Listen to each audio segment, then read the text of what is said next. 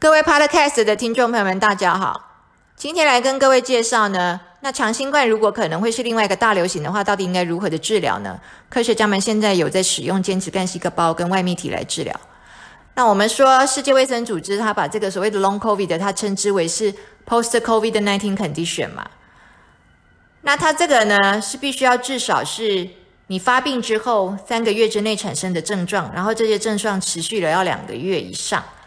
而且医师找不出其他的病名可以诊断你这些症状，你才可以才可以把它统包，把它归在所谓的后新冠症状里面，或者是所谓的 Long COVID 的长新冠里面。那我们说这个长新冠到目前还是很有争议性的，会不会它只是一个慢性疲劳症候群，跟其他的病毒感染之后造成的后遗症一样呢？有没有必要把它独立出来成为一个新的病？因为还没有确定，所以也不会有科学家去针对长新冠做什么新的药物的研发。到目前为止的话，是寻求治疗的人很多，但是特效药是没有。世界卫生组织说，这个长新冠大概会有十趴到二十趴的人呢。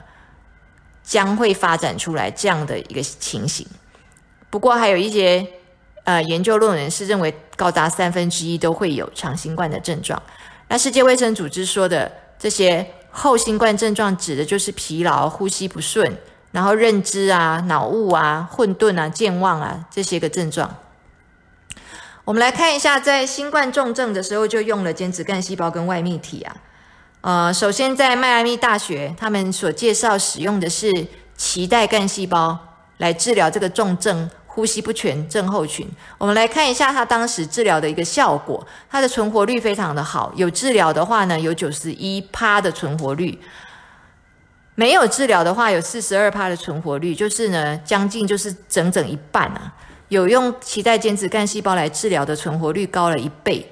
那如果是不要太老的，我们用八十五岁以下的这一些族群来看的话，他们有治疗的全部都活下来，百分之一百。那他所用的脐带间质干细胞，就是在三天之内啊，连续打两次，一次是一亿颗。那除了存活率之外，他到底康复了没有？我们来看，有治疗用脐带间质干细胞的呢，他超过一半，他都两个礼拜之内就出院了。然后呢，出院之后一个月。有八成宣布他们是完全痊愈的。那如果没有用脐带间质干细胞的话呢？不到百分之三十七是是痊愈的。哈。那除了我们刚刚讲的这个脐带间质干细胞在迈阿密大学的实验之外呢，其实呢，这个世界各地总共有超过七十四个临床实验是在用间质干细胞来治疗新冠肺炎。那新新冠肺炎。会去想到要用间质干细胞，是因为在之前还没有新冠肺炎的时候，就有许多的肺部的疾病，科学家们都已经尝试用间质干细胞来治疗，包括急性的肺损伤啊、肺的纤维化啊、慢性阻塞性肺病啊、气喘啊、呼吸不全症候群啊，甚至肺癌都有用间质干细胞在治疗。那间质干细胞呢比较贵，它的培养呢比较复杂，保存比较复杂。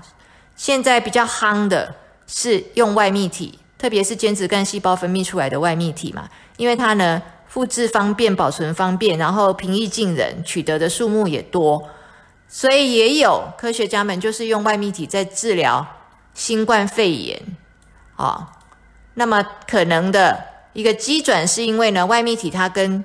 干细胞一样，它是可以抗发炎的，它可以抑制你这个发炎性的这个细胞激素在你的身体里面到处乱煽风点火，然后造成你的免疫风暴，它会把它抑制掉。它也可以逆转呢，你身体里面受抑制的这些个免疫机制，哦，抗病毒机制，它也可以促进你身体的立腺体的功能发挥的比较好，让你呢可以去修复你肺部的损伤。那外泌体被称之为是没有细胞的干细胞，它的效果呢被认为不输干细胞，可是平易近人很多。那我们来看呢，长新冠呢，我们上次讲它可能是你的 T 细胞过度活化嘛，你的毒杀 T 细胞活化之后一直就没有回来，然后你的调节者 T 细胞啊、记忆 T 细胞啊被活化之后也都处于高亢的状态都没有回来，那也有可能是你体内的 EB 病毒啊。早就在你身体里面跟你和平共存的，这一次就再度的被活化起来，就活跃了哦，毒性活跃起来，病毒活跃起来，长新冠呢，因为它可能就是病毒残留在你身体里面嘛，你其实虽然已经没有症状了，不见得表示你的病毒是归零啊，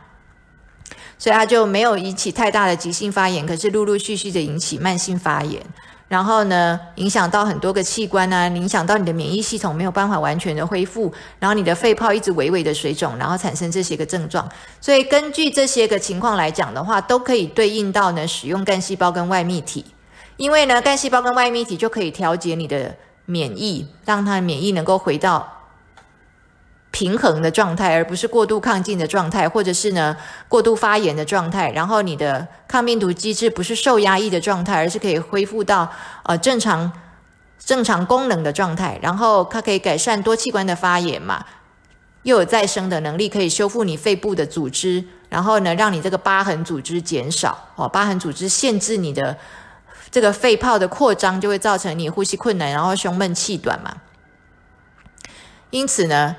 长新冠目前没有特效药的情况之下呢，可以使用干细胞跟外泌体，这是科学家的建议。然后外泌体又比干细胞便宜很多，所以呢，我们也是蛮推荐可以使用外泌体来治疗这个